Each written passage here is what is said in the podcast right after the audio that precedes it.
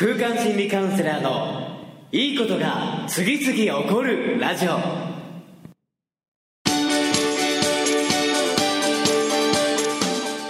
いいことが次々起こりまくっている世界中のリスナーの皆様。おはようございます。空間心理カウンセラーの伊藤裕二です。え今日も毎朝6時から3分33秒でいいことが次々起こるラジオ。お届けしていきます。え今日はですね自然に委ねて一日を味わう。というテーマでお届けしていきたいんですけども実は今日もね島根県の実は出雲大社からすぐ近くの稲佐浜という、えー、この稲佐浜というのはですね11月の、え、島根県の上有月という時期に日本全国から矢を万の神々がこの浜に到着して神様がここに集まって出雲大社に、ええ降臨する。というふうに神様が集まる浜が稲佐浜でもあります、えそこからですね今日はいいことラジオをお届けしているんですけども波の音も収録しながら聞こえているでしょうか、え、ね、この自然の中で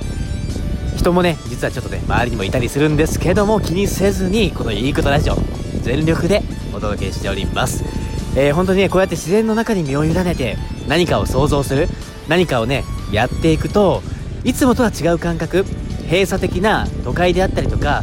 ね部屋の中であったりとかにはない感覚でより開放的でよりエネルギッシュでより内にあるものが外に外にね発音おかしかったですが外に解放されていくような感覚で自分を表現するきっかけもつかめていきますのでえ自然の流れに身を委ねるということもね一つですし自然の中に身を置く自然の中に身を置きながら自分の感性を自然に委ねていく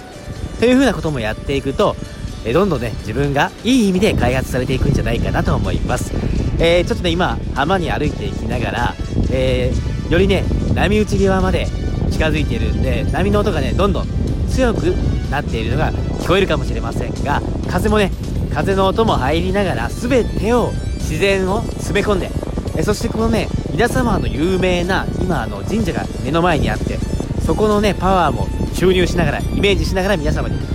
お届けしておりますので、え今日のいいことラジオ、えいかがだったでしょうか、